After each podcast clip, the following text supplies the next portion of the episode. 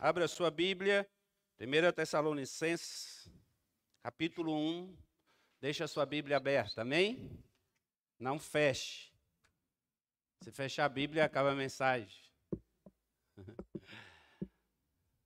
Diz o pastor Aguiar Balvassoura, mais de 40 anos de ministério, pregando de forma expositiva. Ele diz: se fechar a Bíblia, acaba a mensagem. E antigamente, né, quando não tinha essa tecnologia toda, é realmente a Bíblia assim a gente como pastor, eu lembro na igreja, eu ouvia o folhear das escrituras, né? Quando as pessoas fechavam a Bíblia, isso é um sinal, sabia? De desinteresse quando você fecha a Bíblia. Quando você permanece com a Bíblia aberta, isso quer dizer que você quer receber a palavra, né? Agora, hoje, com a tecnologia, você pode permanecer com a Bíblia aberta no seu celular, seu tablet. Né? Alguns não trazem mais a Bíblia, vê aqui no, no Data Show, não é? Então é fácil. Mas eu prefiro ainda é, ter a Bíblia assim, né, para que eu possa ler, acompanhar nas Escrituras, ser um pouco bereano. Tá bom? Os crentes de Bereia. Amém. Nós estamos cada dia mais chiques em todas as plataformas. Pastor Hildo ficando famoso, o Gil me por no Instagram também. E aí a gente, baiano é assim, né? Tem dificuldade com algumas coisas, mas com outras ele é especialista. Vem cá, Paulinho. Ajuda do meu universitário e esse Rapaz bonito. É, aleluia. Glória a Deus. A gente sempre precisa ter alguém assim, né, para nos auxiliar. Por isso que a gente é a igreja. Irmãos, a igreja é uma coisa, é a coisa mais linda da terra. A coisa mais linda da terra. Não existe algo mais lindo na terra do que a igreja. Você sabia disso? Se você que ainda está na porta, ou está na janela, ou talvez você seja um simpatizante do Evangelho que gosta da igreja, né? Mas como eu gosto da igreja evangélica. E ainda não faz parte desta igreja, não entregou a sua vida totalmente a Cristo, ainda não disse sim ao Senhor Jesus. Se eu fosse você, eu corria para Jesus nesta noite. Porque não há nada nesta terra, nem fora dela, não há nenhuma força que possa contra a igreja do Senhor. Amém? Eu achei fraco. Não há nada nesta terra, nem fora dela, que é mais forte e que possa contra a igreja do Senhor. E as portas do inferno, as Escrituras diz, não prevalecerão contra a igreja do quem é a igreja de Cristo aí, levante a mão. Aleluia! Então você está protegido. Glória a Deus, amém? Além de protegido, irmãos, é importante você entender, porque a palavra igreja, ela tem uma, duas conotações, né? Palavra eclesia ou eclésia, né? Mas ela tem uma conotação, por exemplo, de assembleia, de grupo de pessoas. Hoje aqui nós estamos reunidos, várias pessoas, reunidas, não é? Que escolheram fazer parte dessa eclésia, dessa congregação, desse grupo de pessoas. Isso é igreja também. Mas a, a palavra eclésia, ela também dá outro sentido. É o sentido de que um grupo de pessoas lavadas, redimidas, ensaboada, esfregada pelo sangue de Jesus, totalmente transformada por Jesus, elas foram reunidas por Cristo e se tornam igreja, e agora é, elas são levadas para fora para cumprir um propósito. Isso também é igreja. Então ela tem dois sentidos. O sentido de ajuntamento de pessoas, de assembleia, não é?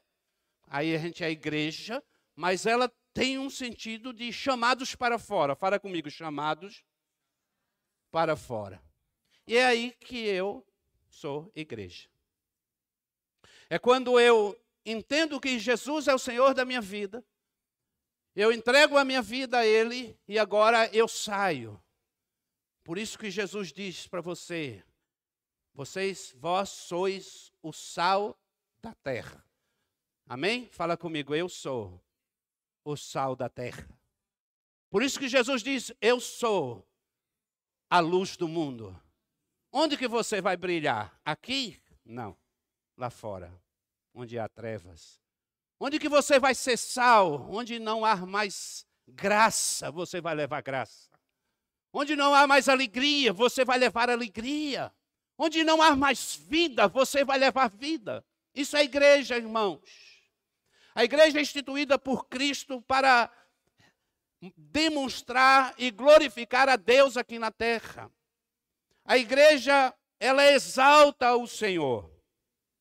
E esse, esse texto é maravilhoso, eu gostaria que, de ler o versículo 2, e eu quero orar, não é? Versículo 2 para introduzir.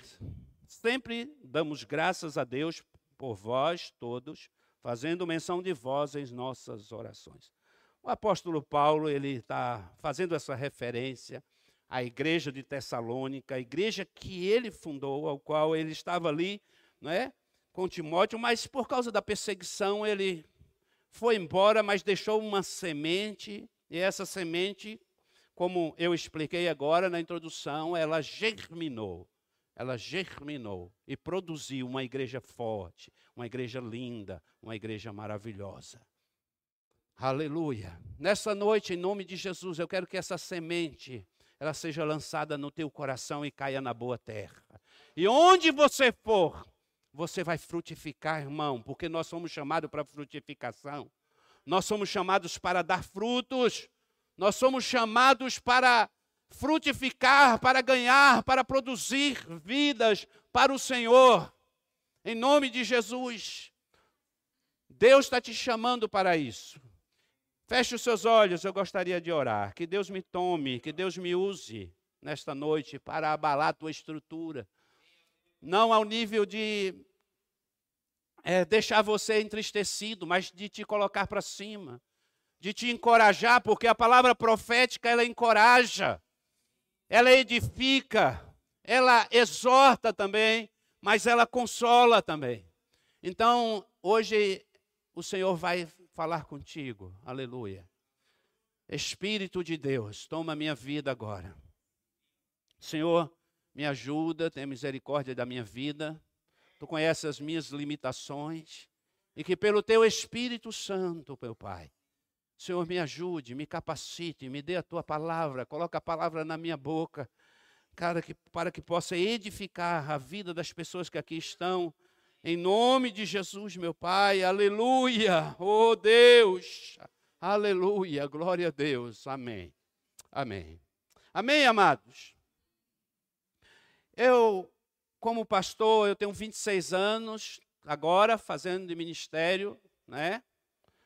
Essa é a quarta igreja, quarta igreja que eu pastoreio. E nós como líderes, né, nós temos assim, nós somos tentados a pensar quando nós estamos crescendo, e eu acho lindo hoje, e graças a Deus, a igreja está cheia hoje para ouvir essa palavra. Nós somos tentados a achar que às vezes a, a, a igreja está crescendo por minha causa. Porque eu sou um cara legal, bacana, cuido das pessoas, né? E às vezes eu estou construindo, erguendo o templo. Irmãos, tudo isso na minha vida eu fiz.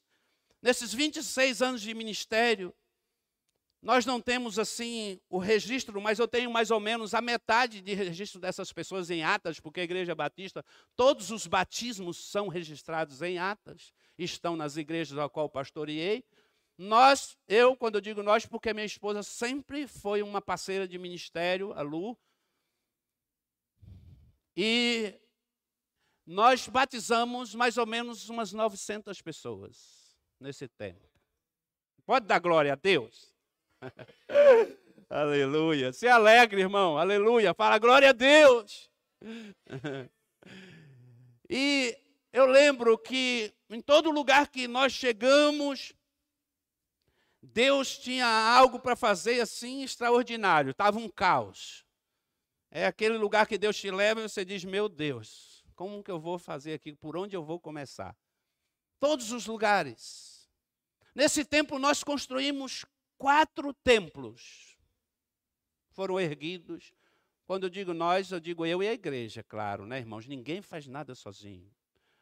É o pastor a igreja, comunidade juntas, irmãos participando. Deus envia pessoas de fora, não crentes. Eu lembro que eu estava construindo um templo, a pessoa não crente. Um dia eu fui no açougue vender um doce, a gente fazia docinho, colocava no carro para vender, nisso de obra.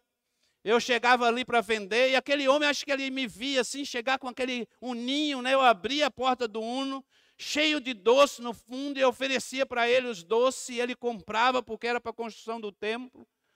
Um dia ele disse assim: Eu vou dar uma novilha para a tua igreja. E ele pegou, eu lembro, um dia deu uma novilha para a gente, para a gente vender, para ajudar na construção do templo.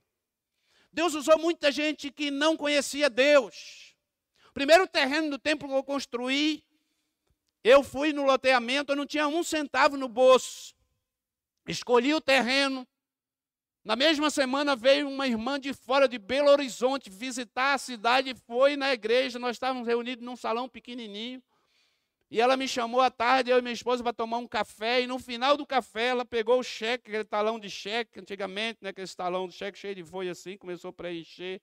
E eu lembro que ela colocou um dois e foi, colocou outro número. E eu falei, Jesus, acrescenta, acrescenta, acrescenta. Pastor é terrível, né? Ela disse, pastor, isso aqui é uma oferta para o senhor comprar o terreno, que eu estou sabendo que o senhor está orando e profetizando que Deus vai dar um terreno para construir o templo. Aquele dinheiro, cheguei naquele loteamento, era metade do terreno, fui até o dono do proprietário, um homem totalmente afastado de Deus, não conhecia o Senhor, mas eu cheguei ali cheio de fé, já brincando com ele, eu disse, o terreno é meu, o terreno é meu, eu vou ficar com aquele terreno, ele disse: Ei, pastor, mas eh, se eu tenho dinheiro aí? Falei: Metade eu já tenho. Deus já providenciou. Deus já deu metade? Já. Vamos lá ver. Chegou lá no terreno, ele orando, ele olhando, me mostrando o terreno e eu orando. Senhor, toca no coração desse homem, toca no coração desse homem. Irmão, terminamos de olhar o terreno, ele disse assim: Senhor, gostou? Eu falei: Gostei. Esse é o terreno que a gente sonha para a construção da igreja. E ele olhou para mim e disse: Se eu já tenho a metade, eu falei: Já tenho metade. Eu falei: Então o terreno é de vocês, porque eu estou dando a outra metade. Vamos aplaudir ao Senhor, aleluia! Glória a Deus! Meus amados irmãos, Deus é o Senhor da obra. Não somos nós, não sou eu, não é o pastor Giovanni, não é o nosso presbitério, não são vocês, é o Senhor, é Deus que é o Senhor da obra. Ele está trabalhando, ele supre as necessidades da sua igreja. Ele estabeleceu a igreja. Ele é o Senhor da igreja. Ele é a pedra da esquina da igreja. É sobre ele que a igreja está fundamentada. Mas a igreja, irmãos, ela é espiritual, mas ela também é humana. A igreja tem duas cabeças, você sabia disso? Sabia, pastor? Sim, tem duas cabeças, vocês sabiam? A igreja ela tem duas cabeças, ela é espiritual, mas ela também precisa de um CNPJ. Ela é uma instituição que precisa ser administrada. Então ela, ela tem duas, duas cabeças, são duas situações que nós lidamos como pastores. Então nós trabalhamos em cima disso. E aí, irmãos, no meio de tudo isso, nós lidamos com problemas diversos. Eu lembro que uma vez, né, eu estava ilustrando sobre isso na igreja e eu comparo a igreja como um, um bolo. E os ingredientes do bolo, ele, antes de fazer o bolo, né, quando você vê o bolo assim, um bolo de chocolate suculento, né, Paulinho? Você gosta de bolo de chocolate? Eu também amo bolo de chocolate. As irmãs aí que são boas bolo de chocolate, pode mandar um presente para os pastores aqui à tarde, que a gente tomar café com bolo de chocolate. Ó, tá bom a propaganda. Pega aí, tá? Receba, irmã, a bênção. E aí, irmãs, presta atenção. Esse bolo, quando você vê ele, ele está bonitão ali, mas existem os ingredientes desse bolo. Existe o ovo. O que mais? Vamos lá. Farinha. Hã? Leite. Ovos. Fermento. Não é verdade? E a igreja é assim. A igreja é assim. Na verdade, aqui, irmãos, cada um, cada ingrediente desse, às vezes, representa um de nós. Tem gente aqui que é igual manteiga, você não pega nunca, ele escorrega. Você põe a mão, ele escorrega. Você quer ele perto, mas ele se afasta, ele corre. Né? Tem gente que é maravilhoso, meu Deus do céu, né? Como é bom ter aquele, aquele que vem, que, se, que agrega, que não né, diz não, está pronto para tudo, mas existem aquelas pessoas difíceis no seio da igreja. Claro, e eu quero dizer para você, isso é normal. Nós é que temos dificuldade de lidar com isso, mas isso é normal. Por quê? Porque a igreja é um lugar onde nós recebemos as pessoas para serem o quê? Transformadas, curadas. Não é verdade? Você não trouxe alguém aí, um visitante, alguém ah, eu, eu falo pastor, né, e sempre falei, em todo lugar que eu, eu pastoreei, eu sempre tive comigo. Toda pessoa que entra na igreja pela primeira vez, ela tem um, um ela almeja algo. Quem vai responder essa pergunta? O quê? Eu já falei isso aqui. Ela almeja ser tocada, de alguma forma. Um abraço, uma oração. Ela precisa ser abraçada por alguém, um abraço, talvez na entrada lá da igreja, não é? Ali, quando os irmãos chegam, já são tocados aqui na igreja e ela almeja receber uma oração. Essa pessoa precisa receber uma oração, porque ela vem debaixo de uma expectativa que aqui é um lugar onde é, ela é, vai receber um toque de Deus. Ela está desesperada, ela está precisando de algo, e nós temos, irmãos, algo para apresentar a ela, que é Jesus. Que é uma unção de cura, de restauração, um toque, uma imposição de mão, uma transferência de bênção sobre a vida dessa pessoa, que pode mudar a história dela, assim como mudou a minha um dia, quando eu entrei na igreja. E eu não queria ir, eu fui na marra, porque era amigo daquele camarada. E eu queria ir com ele. Eu falar, eu não pude falar não para ele, mas naquele dia o Senhor jogou o anzol, me puxou pelo queixo. Uh, naquele dia eu fui tomado pelo Espírito Santo de Deus e eu comecei a chorar. Chorava, eu não entendia porque era o Senhor me transformando, trabalhando na minha vida e me incluindo na igreja dele. Se você é um simpatizante ainda do, do, Evangelho, você ainda não faz parte desta igreja de Cristo. Eu não estou falando da igreja Casa na Rocha, mas da igreja do Senhor Jesus, lavada e redimida pelo sangue dele. Daqueles que se arrependeram dos seus pecados. Há muitas pessoas que estão na igreja, mas nunca se converteram. Eu já lidei com gente que tem 30 anos de igreja e eu vi essas pessoas, o próprio demônio se manifestarem na vida delas. Tempo de igreja não quer dizer nada. Mas vida, transformação, mudança de caráter. Por isso o apóstolo Paulo, ele começa a falar dessa igreja. Essa igreja enche o coração daquele que funda. E isso é maravilhoso, porque eu, nessa, nesse tempo, e, a, e quem acompanha minhas redes sociais, vê Está lá os testemunhos das pessoas a respeito da nossa vida, nesse período difícil que nós passamos. Vocês viram nas redes sociais quantos filhos na fé. Hoje eu recebi uma mensagem de uma pessoa, pastor, o senhor marcou a minha vida. Eu nem lembrava mais dessa pessoa, mas um dia ela ouviu uma mensagem que eu preguei numa cidade pequena na divisa de Mato Grosso do Sul. E ali eu, numa praça pública, pregando. E ele se converteu. Ele mora na cidade de Três Lagoas. Ele, pastor, eu não consigo esquecer o senhor. Presta atenção, irmão. Deus está chamando o seu povo a um compromisso com Ele para ser a igreja verdadeira. Quando a Bíblia diz as portas do inferno não prevalecerão contra a igreja, é que o inferno vai investir contra você. Presta atenção, se você não for igreja, o inferno vai te destruir. E se você não entrar lá, o diabo olha para você e ele conhece a tua vida. E ele sabe que você não incomoda. Ele sabe até que você vem na igreja, ele sabe até que você dá dízimo, ele sabe até que você participa de uma instituição religiosa. Você que está me ouvindo pela internet, que assiste os cultos em casa, que fica em casa no sofá que, e que acha que ainda serve a Deus, que não dizima, não oferta, não faz parte de nenhuma igreja, que não tem compromisso com nenhum líder, com nenhum pastor, que acha que igreja é isso para você e agora eu posso ser um crente virtual. Eu quero dizer, ah, Ai, meu irmão, presta atenção: Jesus não vai voltar de forma virtual. Todo olho verá. Aleluia.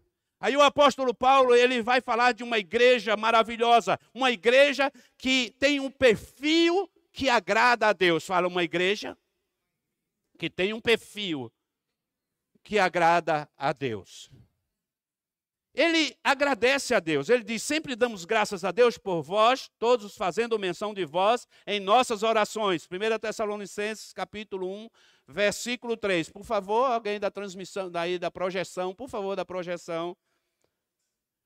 Amém? Versículo, capítulo 1. Ele vai fazendo menção. Ele está fazendo menção, como é bom eu olho para trás e eu digo, glória a Deus pela vida de vocês, porque apesar das dificuldades que a gente no ministério passa, nas igrejas, e sempre vamos passar, e não fique romantizando o evangelho, nós sempre vamos enfrentar dificuldade em qualquer lugar, e eu enfrentei minha vida inteira, e isso nunca amargurou meu coração. Eu continuo apaixonado pela noiva de Cristo, eu continuo apaixonado pelo ministério. Os irmãos sabem lá na célula, quando eu chego lá que eu não chego dando risada, dançando, pulando, os irmãos dizem, pastor Rio, não está legal. Eu continuo apaixonado. Mas, ó, meu lombo, já bateram muito. Mas eu continuo de pé, amando a igreja de Cristo. Sabe por quê, irmão? A igreja de Cristo. Aleluia. No meio do rebanho de Cristo há pessoas preciosas, como há pessoas difíceis. Há pessoas como fermento, né? Que leveda a massa. Mas aquele fermento bom também que faz a massa crescer, o bolo ficar pronto. Existem aqueles que são maravilhosos, que é a farinha, né? que é o ovo, que dá aquela mistura, não é verdade? A igreja é isso, e vai misturando todos esses ingredientes, e no final a Larissa faz um bolo maravilhoso. Primeira característica que Paulo exalta está em 1 Tessalonicenses, capítulo 1, versículo 9. Vamos observar aqui porque eles mesmos anunciam de nós qual a entrada que tivemos para convosco. E como dos ídolos, o que, que aconteceu? Vos convertestes a quem? A Deus, para servir a um Deus vivo e verdadeiro. Primeiro sinal de uma igreja que agrada a Deus, que agrada a Deus, não os homens. As pessoas deixam a sua velha maneira de viver. 2 Coríntios 5,17. Aquele que está em Cristo, nova criatura é. As coisas velhas já passaram e eis que tudo se fez novo. Aleluia. Glória a Deus. Deixar o quê? Os ídolos. Deixar os ídolos. Mas, irmãos, aí você precisa entender. Não é só a questão da idolatria com relação a se dobrar diante de um santo. O que é idolatria para você? Qual é a concepção que você tem de idolatria? É por isso que as pessoas precisam estudar. É por isso que as pessoas precisam ter entendimento. O que é idolatria? Idolatria é tudo aquilo que está entre você e Deus. Às vezes você é um idólatra.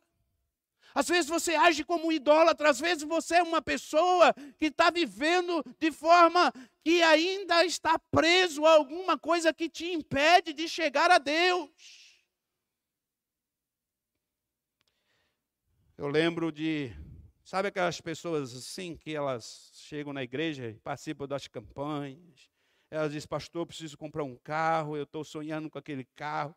E a gente ora, e o irmão chega na igreja com aquele carro novo. Eu, já, eu me alegro muito, irmãos, com a vitória de todos vocês, com o carro novo, com a casa nova. O pastor sadio se alegra, ele não tem inveja. Ele tem, quando ele vê as, as, as ovelhas prosperando, ele fica feliz porque as ovelhas prosperam.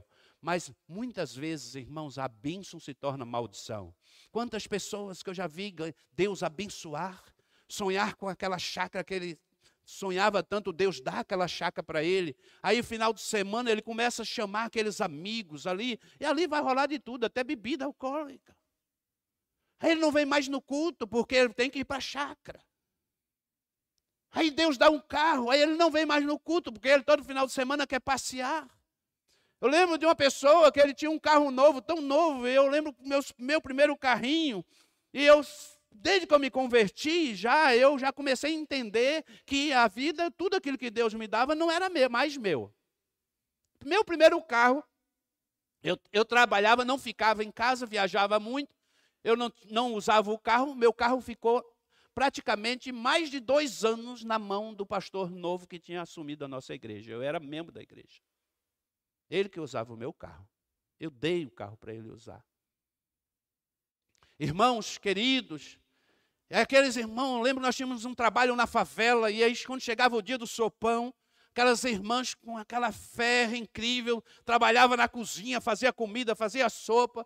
Na hora de levar, irmãos, estava lá, meu carro estava lá e minha esposa sempre falava para mim, né? Ficar, chegava em casa indignada. Os irmãos não foram levar a sopa para entregar lá na favela. Sabe o que o irmão disse? O irmão disse que a sopa né, não era para levar lá na favela, era para eles virem aqui na igreja. Irmãos, uma distância enorme, aquelas crianças passando fome. E aí, irmãos, o, o, irmão não queria emprestar o carro, porque o carro dele era novo. E lá na favela, as crianças iam riscar o carro dele. Isso é idolatria, irmão. O carro é seu ídolo. E hoje, então, com a internet, não é? A gente tem os nossos ídolos. Os ídolos. As pessoas que eu adoro. Eu admiro tanto, não sou contra você ter referenciais. Pessoas que sejam referenciais, que pregam.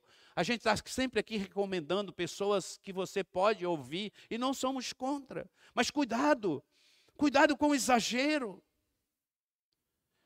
Meus queridos, nós precisamos entender o que é conversão, é mudança de direção.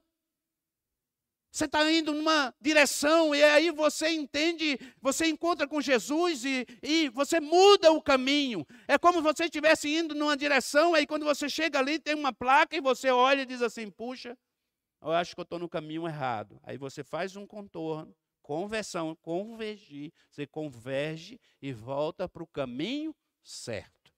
Tá bom? Conversão é isso, é mudança de direção. Eu quero te perguntar: você tem mudado a direção da sua vida? Você tem deixado Jesus mudar a direção da sua vida? Quantas vezes você já mudou o seu caminho? Ou você continua no mesmo caminho de 10 anos atrás, de 15 anos atrás? Você é, é a mesma pessoa de quando essa igreja começou. Você é a mesma pessoa de quando você é, congrega, congregou em alguma igreja ou congrega em alguma igreja, porque na verdade, irmão, essa conversão, ela precisa ser crescente na sua vida. O Espírito Santo te cela, te transforma, mas a santificação ela é um processo. Primeiro era posicional, Deus te coloca numa posição de santidade. Colocou, agora você tem que crescer. Aí ela é progressiva, porque ela é crescente na sua vida. Então eu não posso ser o mesmo hoje. Ninguém pode sair daqui a mesma pessoa, eu quero te dizer. Ninguém pode entrar na casa do Senhor para ouvir a palavra. Se você der ouvido àquilo que o Espírito está falando ao teu coração. Se você der ouvido àquilo que Deus está falando com você, aquilo que o Espírito Santo está falando com você, eu quero te dizer que hoje você não sairá daqui o mesmo. Amados irmãos, Jesus era assim. Onde Jesus passava, as pessoas eram transformadas. Onde Jesus passava, a morte se transformava em vida. O cortejo da morte agora era interrompido pela presença de Jesus. E Jesus trazia vida, assim como trouxe ao filho da viúva de Naim. Quem, irmãos, deixa Jesus, deixa Jesus cruzar o seu caminho, você nunca mais será a mesma pessoa. Oh glória, aleluia! Glória a Deus! E como é bom ver essa transformação, esse crescimento dos irmãos. Aleluia! Marcos 1,15 diz assim: O tempo está cumprido e é chegado o reino de Deus. Arrependei-vos, crede no Evangelho. Essa é a palavra que temos, esse é o convite que temos. Qual é a verdadeira conversão? É tomar uma atitude radical em sua vida, não tem outra, irmão. Eu não posso ser mais meia-boca. Não, eu preciso ser inteiro para o Senhor entregar a minha vida completamente a Ele. Eu não posso mais ficar brincando de igreja, eu não posso mais ficar brincando achando que, ah, né, vou levar a vida a si mesmo, fazendo as coisas escondido. E aí, cuidado, meu irmão.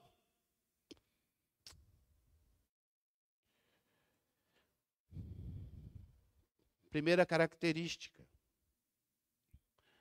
Nós vimos. Segunda, 1 Tessalonicenses 1, 6. Está tudo aqui nas Escrituras. Tão fácil, né, irmão, ministrar uma palavra. Ó, vós foste feito nossos imitadores e do Senhor, recebendo a palavra em muita tribulação com gozo do Espírito Santo. Qual era a segunda característica desta igreja? Seu alvo era ser como seu Senhor.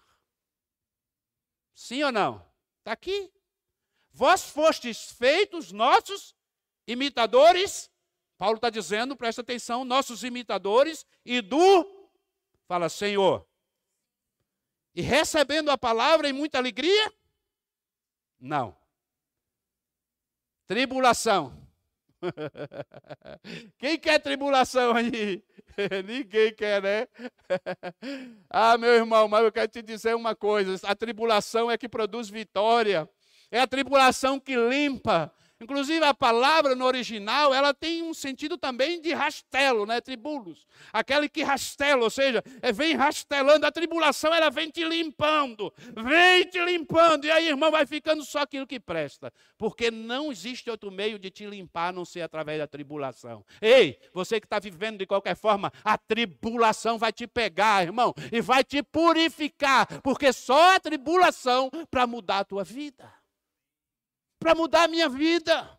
Às vezes eu fico questionando, irmãos, por que, que eu estou passando por isso? Por que tanta luta? Por que tanta dor? É o tribulos de Deus passando na tua vida para te fazer melhor. Cala, Cala a boca, fica quieto, deixa Deus trabalhar na tua vida. Deus está te fazendo o melhor para Ele. Deus vai te exaltar. Se tu saber se posicionar no meio da tribulação, olha o que vai produzir na tua vida com gozo do Espírito Santo. Uma pessoa convertida, ela está passando por luta, mas ela está de pé. Ela está passando por dificuldade, mas ela tem sempre uma palavra de esperança.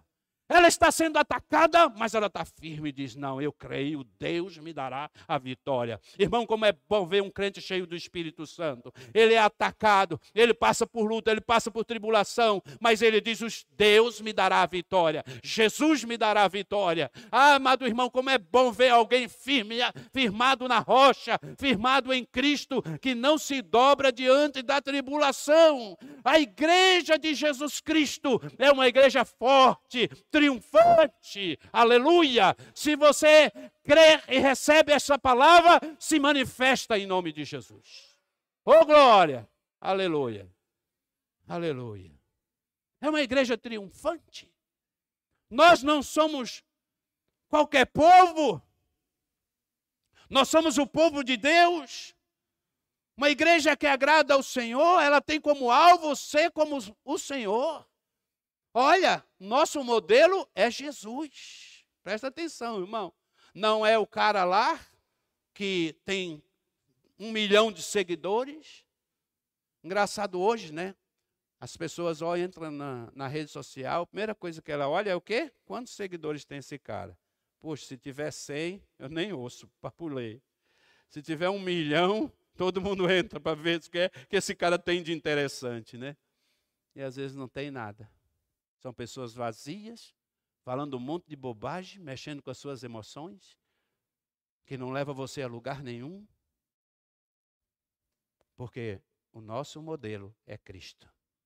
E, sabe, irmãos, está na sua mão a grande riqueza de Deus, que é a palavra deixada para nós, para mim, para você, está na sua mão, está na sua casa, onde você pode se alimentar. As, as, escrituras sagradas de Deus, não desfalecer, não cair nas tribulações, mas permanecer firmes no Senhor. Efésios 4,13 diz: Portanto, vos peço que não desfaleçais nas minhas tribulações por vós, pois nisso está a vossa glória. Aleluia. Terceira característica: sua fé era firme ao ponto de enfrentar a perseguição com alegria. 1 Tessalonicenses capítulo 1, versículo 3 em diante, a 6, vamos ler. Tá aí na sua Bíblia, Olha o que Paulo fala, irmãos.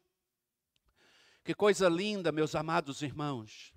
Eu tenho uma irmã, ela tá, deve estar, tá, ela vai assistir depois, eu quero citar o nome dela, porque por, durante 11 anos essa irmã, ela foi minha vice-moderadora e ela é minha intercessora até hoje. Postei lá, fui na barraca da irmã Vilma, irmã Vilma maravilhosa, faz uns pães. Ela está aqui hoje? Ah, não, né? Ela veio essa semana, irmã, mãe do Diego faz uns pães maravilhosos. Ela fica ali no Instagram tentando meu coração, não resisti. Fui lá na feira atrás da barraca da irmã Vilma, fiz um limpa lá. Aí fiz uma foto, pus no Instagram, e eu gosto de fazer propaganda, né? E tal. Mas, irmãos, irmãos, e assim a irmã Marisa entrou lá, colocou um comentário. A irmã Marisa é uma pessoa maravilhosa. Pense numa pessoa que tem um coração em Deus, é essa irmã. Ela me acompanha desde o início do meu ministério, já durante esses 26 anos, a irmã Marisa me acompanha. E ela ora por mim. E mesmo mudando de igreja, não estando mais congregando com ela, ela entende que eu sou um pastor que Deus levantou e ela está sempre me abençoando. Que coisa linda, irmãos. Os pastores que passaram, que abençoaram a sua vida, você lembra deles?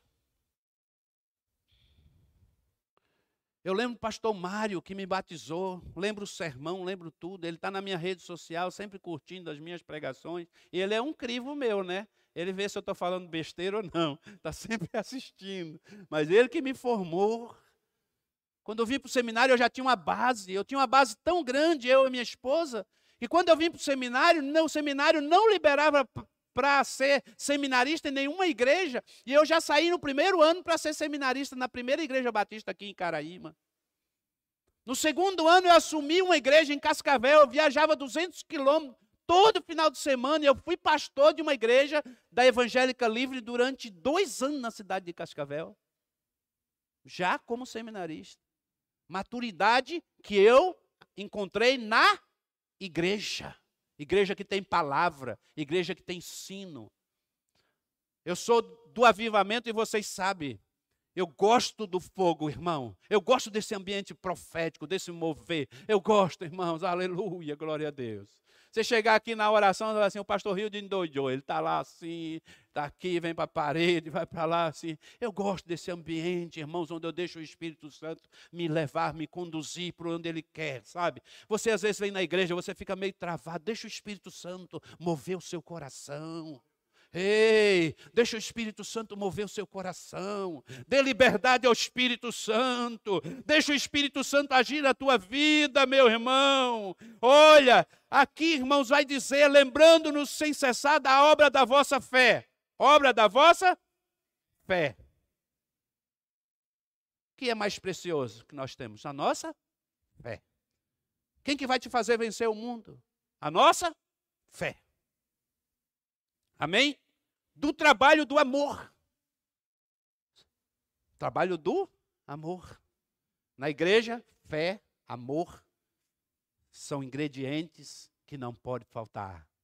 Fé, amor, apóstolo Paulo, da paciência, da esperança em nosso Senhor Jesus Cristo, da paciência, da esperança. A gente já perdeu a esperança? Eu não eu fico aguardando a volta de Jesus. Aí a Bíblia diz: diante do nosso Deus e Pai, sabendo, amados irmãos, que a vossa eleição é de Deus, porque o nosso evangelho não foi a voz somente em palavras, o apóstolo Paulo está dizendo, mas também em poder no Espírito Santo, em muita certeza, convicção, como sabeis quais fomos entre vós por amor de vós. O apóstolo Paulo, ele foi ali, irmãos, ministrar a palavra debaixo de uma unção, de uma instrução de Deus, de uma direção de Deus. O apóstolo Paulo estava em missão, como missionário, arriscando a sua vida, sendo perseguido, mas pregando o evangelho. Cada palavra era uma semente no coração das pessoas. Amados irmãos, ninguém consegue acabar com essa igreja gloriosa de Jesus Cristo, porque ela se multiplica. Amado irmão, eu prego aqui, você prega ali e as pessoas se convertem, igreja nasce aqui, igreja nasce ali, e Jesus vai mandando pessoas, e as pessoas vão se convertendo. Ah, amado, dói o meu coração quando eu vejo as pessoas tratando a igreja como um negócio. Dói. Porque, irmãos, não existe, não existe no reino de Deus competição. Entenda uma coisa: Deus tem uma porção para cada um de nós. Quando eu entendi isso, eu parei, irmãos, de querer ficar discutindo com o irmão quem tinha razão, quem não tinha. Muitas vezes aqueles que quiseram ter razão, eu fiz, vocês têm razão, aqui. No outro dia eu estava empregado. No outro dia eu tinha um convite para pastorear. Nunca me faltou convite. Nunca me faltou um mês de salário em 26 anos no ministério. Deus nunca me desamparou nenhum dia da minha vida. A minha casa sempre teve o pão em abundância, a minha mesa sempre esteve, esteve cheia de pessoas, de pastores, de amigos. O Gil sabe quantos amigos pastores eu tenho nesse Brasil. Sabe por quê, irmãos? Porque eu nunca tive avareza. Eu nunca fui pelo dinheiro. Eu nunca preguei pelo dinheiro. Eu nunca me movi pelo, pelo dinheiro. Quando eu estava em São Paulo, eu fui para a Bahia, cheguei na Bahia, a igreja tinha R$ 1.500 para me pagar de salário. E eu olhei para aquela igreja, telha de eternite, tinha umas... Eu lembro que na primeira reunião tinha seis pessoas dentro, e ali eu preguei naquela igreja. Um mês depois eles me fizeram um convite e era para ganhar R$ 1.500. E eu olhei para aquela igreja, olhei para minha esposa e falei assim: Nós vamos pastorear essa igreja, porque ela precisa da gente. Em três anos, nós já tínhamos um templo para 400 pessoas construída, a igreja com gente para fora. Fomos para o templo novo, inauguramos o templo novo, construímos casa pastoral. Amados irmãos, batizamos tantas pessoas. Deus mandou gente de tudo quanto é lado. Deus mandou delegado, Deus mandou advogado, Deus mandou gente importante para ajudar na obra. Amado irmão, é Deus que é o Senhor da obra. Deus enviou pessoas para suprir as nossas necessidades. Um dos homens que Deus enviou, ele é um delegado chamado Dr. Milton, ele mora em Salvador. É o homem mais parecido com Jesus que eu já vi. Um delegado. Meu Deus. O delegado, irmãos, ele, ele às vezes ia lá em casa e ele ia com lágrimas nos olhos, porque ele, ele era um homem assim do reino. E ele, mas ele congregava comigo e me ajudava muito. Lembro que um dia nós fomos construir, ele disse assim, pastor, se o senhor vender esse templo antigo aqui, eu dou um caminhão de bloco. Oito mil blocos. Um mês depois, o templo estava vendido. Ele ligou, mandou encostar o caminhão de bloco no terreno para a gente construir o templo. um homem parecido com Jesus. Dois pastores brigando.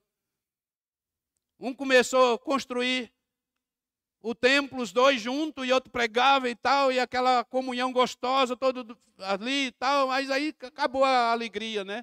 Quando vem os problemas, o irmão já, aquele irmão que era um anjo, vira capeta, vira demônio. E aí, onde foi parar esses dois irmãos? Pastores? Na delegacia porque o outro tinha botado o telhado da igreja, o outro tinha construído as paredes, e agora o outro queria telhado, tirar o telhado, deixar a igreja descoberta. Que coisa louca. Doutor Milton disse assim, pastor, estou com a guerra aqui tão terrível. Dois pastores, pode? O que é que eu faço com ele? Ai, meu Deus. Eu falei, manda fogo, pastor Milton. Fala com eles de Jesus, para eles se converterem. Aí havia uma briga por causa de 3.500 reais. Pastor, o que é que eu faço? Eu falei, deixa Deus usar o senhor. Doutor Milton pegou o cheque, 3.500 reais, falou, quanto é que ele lhe deve? 3.500 reais. Toca aqui o cheque. Você, você perdoa ele? Perdoa, está perdoado. Agora vamos orar. Doutor Milton orou pelos dois, mandou os dois embora. Ele falou, vocês não vão brigar nunca mais. Homem de Deus. Doutor Milton era homem de Deus. Doutor Milton abençoava, sempre abençoava. Meu Deus do céu. Homens que Deus levanta, irmãos, para caminhar conosco na obra, para investir na obra. Aleluia. O apóstolo Paulo diz assim: sede meus imitadores, porque eu sou de Cristo. Aleluia. Ele tinha essa convicção que ele fazia a obra e Deus estava com ele, e ele imitava Cristo e ele convidava as pessoas a seguir seus passos. Em quarto lugar, 1 Tessalonicenses 1, 3. Lembrando sem cessar da obra da vossa fé, do trabalho, do amor, da paciência, da esperança em nosso Senhor Jesus Cristo, diante do nosso Deus e Pai. Sua fé manifestou-se na prática, seu amor a fez trabalhar. Irmãos, nossa fé, ela tem que se tornar uma prática. Você sabe por que muitas vezes as igrejas ficam enfadonhas, se tornam um lugar, às vezes, que as pessoas desistem. Elas vão vindo, vão vindo, a igreja enche. E quando a igreja não tem projeto, quando a igreja não tem líder, né, que não sabe para onde vai, as pessoas cansam da igreja. Meus amados irmãos, a igreja foi feita para ser um organismo vivo. E ela é um organismo vivo. E a igreja, ela é abençoadora. E ela abençoa a sua comunidade onde ela está inserido. A sua geografia é mudada pela igreja. Ai de Umuarama se tirar as igrejas dessa cidade. A igreja é o maior centro de recuperação que existe. Quantas pessoas que entraram aqui, quantas pessoas que já foram lá nas nossas células, que se converteram, que mudaram de vida, que estão firmes aqui, que estão crescendo, né, irmão? Que estão crescendo, que estão firmes, não é? Bigode aí de mexicano. Na verdade, que eu batizei, levei para as águas, e eu batizei ele na. Estava assim, quase zero grau. Vou, vou provar a fé desse camarada para ver se ele crê em Jesus mesmo. Ele achou que eu ia mergulhar na água. Quando eu joguei ele, eu fiquei só daqui da cintura para baixo. Eu falei, só tu que vai mergulhar nessa água. Eu não. Está batizado no nome de Jesus. Aí, foi lindo o batismo dele. Quantos outros? Não é Mary, Pedro, Quantos aqui que já foram batizados aqui nesta igreja? Quantas pessoas, pastor Gil já gerou também? Quantas pessoas têm sido alcançadas através das células nas empresas? Amados irmãos, mais ou menos aí umas 80 pessoas, estou certo ou não? Umas 80 pessoas que ainda não entraram aqui estão ouvindo o evangelho semanalmente da Bíblia através do nosso pastor. Eu quero dizer uma coisa para vocês, eu tiro o chapéu, pastor Gil. Eu tenho 26 anos de ministério. Eu nunca vi um pastor ter essa disposição, meu querido. Não estou aqui bajulando ele, nada. Eu nunca vi em lugar nenhum um pastor fazer o que ele está fazendo. Nunca vi. Nunca vi. Eu tenho que falar. Não é porque é meu pastor. Eu sei que ele vai pagar um pão de queijo depois. Mas. Isso é lindo o amor que ele tem pelas pessoas. Isso demonstra que Cristo está na vida dele. Porque só quem tem o amor de Cristo consegue ver as pessoas e não o que elas têm, consegue ver o coração das pessoas, como ser humano, na prática, amar as pessoas. E é lindo ver isso, irmãos, aqui na igreja de Tessalônica, uma igreja linda, que tem um perfil lindo, maravilhoso. E eu quero terminar. A último a última característica era uma igreja evangelística, missionária, que se tornou-se exemplo para outras igrejas. Está aqui, 1 Tessalonicenses 1, 7 a 8. Cê, irmãos, essa igreja aqui, graças a Deus, nós hoje, nós temos. Eu sou um pastor, vocês sabem, um pastor batista, eu agradeço a Deus pelo tempo que eu passei quase uma vida inteira no Ministério Batista. E eu respeito muito, quero deixar aqui nessa ministração uma palavra de gratidão aos meus colegas pastores batistas, a instituição que me formou, que me abençoou por longos anos. E hoje o Gil estava agora ontem ministrando num seminário numa igreja batista da nossa convenção, foi pregar no retiro de jovens regional dessa região. Por quê? Porque ele deu um exemplo para todos eles, eu sei que ele deu, de amor pela minha vida, de cuidar de mim, da minha família, num momento que eu estava precisando.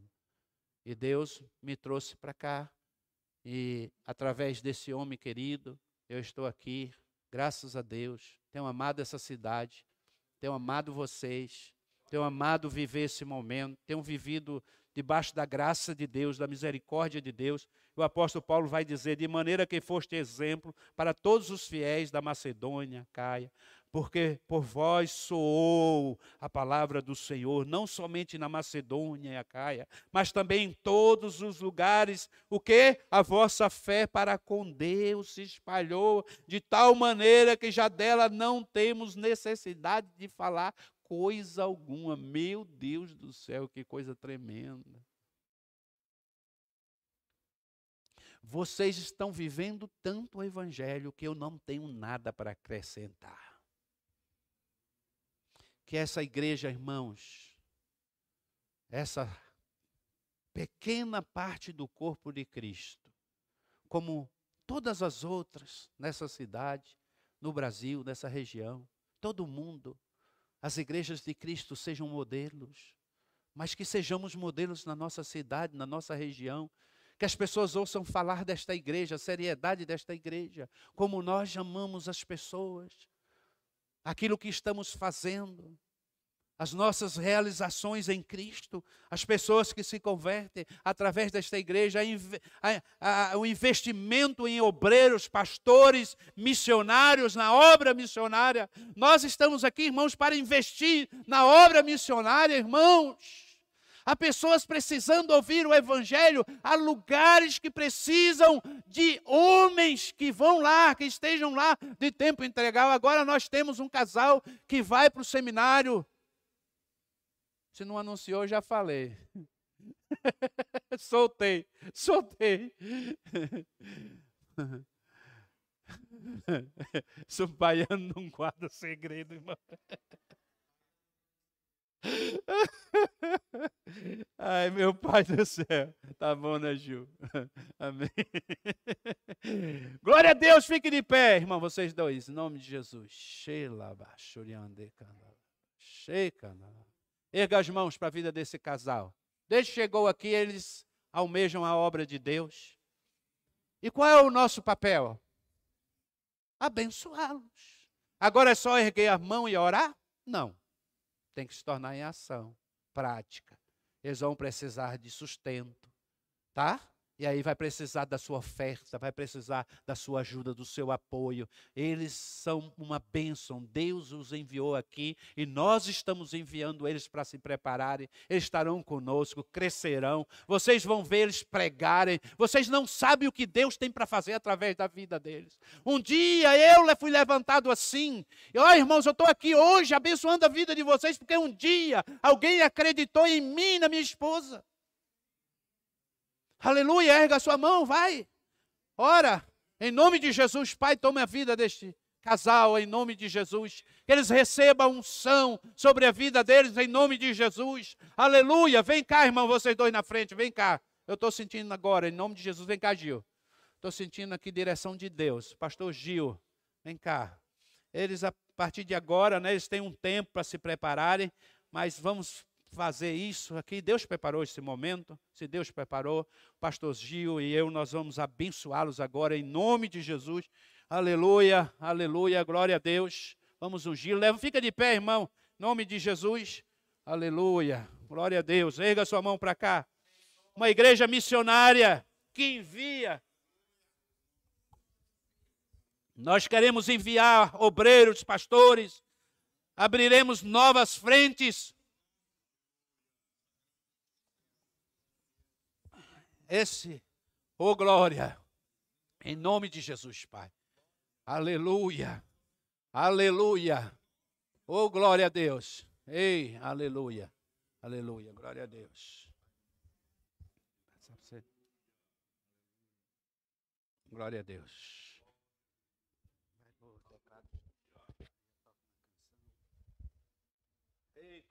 Glória a Deus. Você pode dar um glória a Deus, meu irmão? Nós queremos abençoar. Glória a Deus, aleluia. Amém. Uma igreja viva, né? Uma igreja abençoada, você pode